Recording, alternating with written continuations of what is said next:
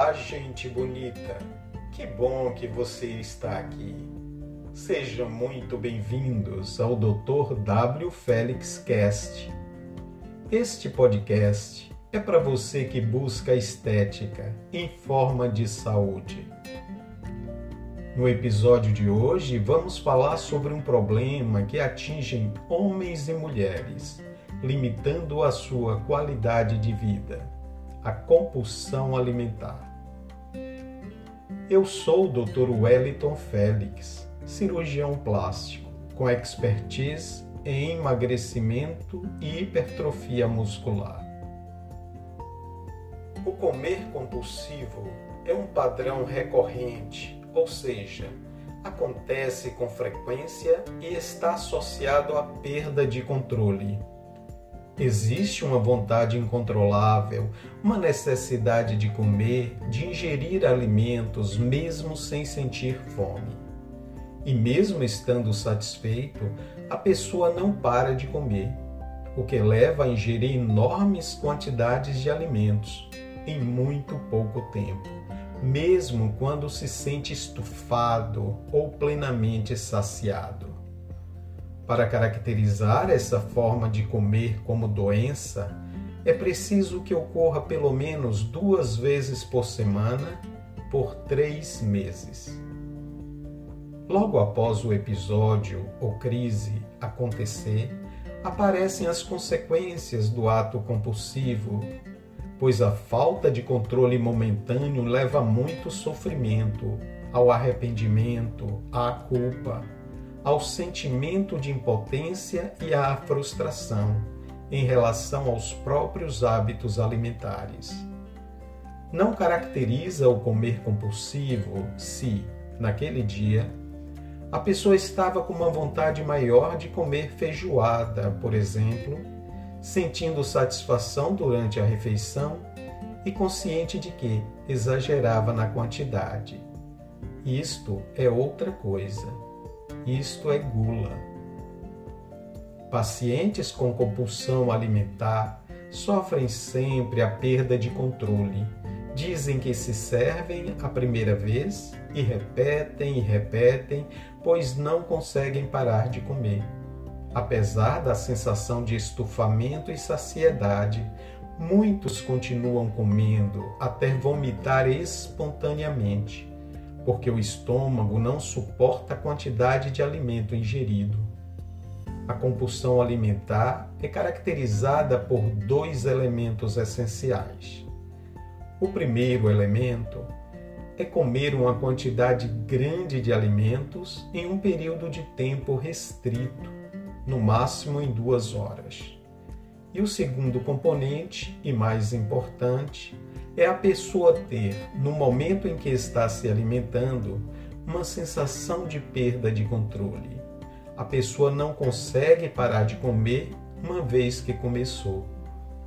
Este quadro pode acometer todo mundo, homens e mulheres na mesma proporção e em qualquer etapa da vida.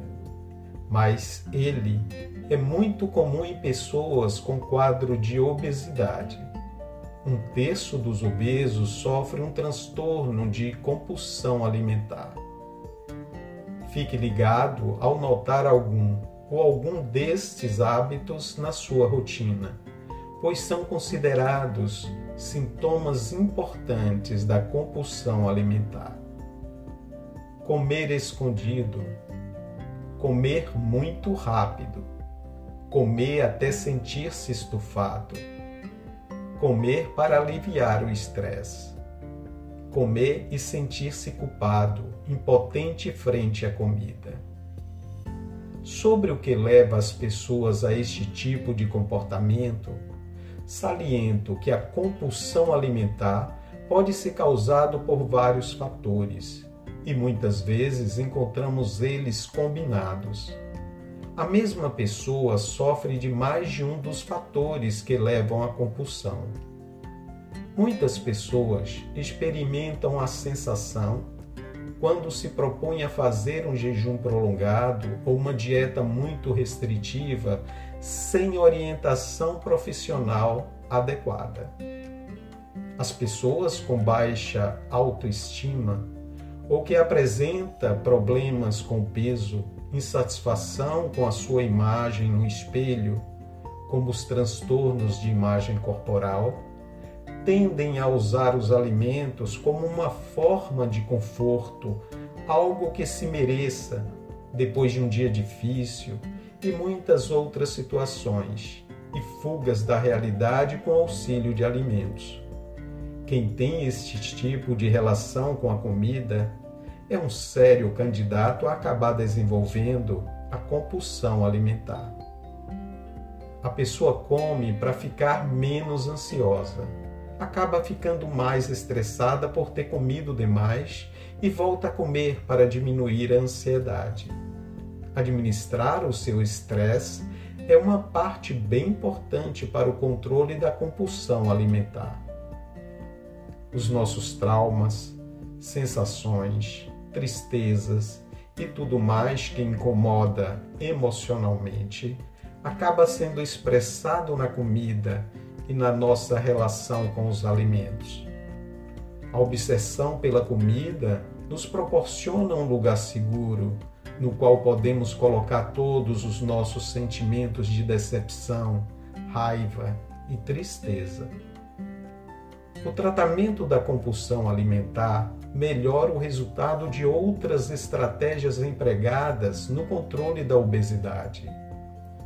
Primeiramente, a função dos alimentos é alimentar, é nutrir, nos dar energia para viver e desempenhar nossas atividades diárias. Prazer podemos ter em inúmeros outros momentos e atividades. A comida existe para alimentar, mas pode ser sim, secundariamente, ser uma fonte de prazer. E também tudo depende muito da sua consciência e do que você decidiu que lhe dá prazer. É um grande prazer saber que você está caminhando para frente na sua saúde. Saber que está fazendo o que deve ser feito para o seu bem-estar, a sua longevidade e a sua qualidade de vida. E que estou contribuindo para isto. Sabe por quê? Porque você merece.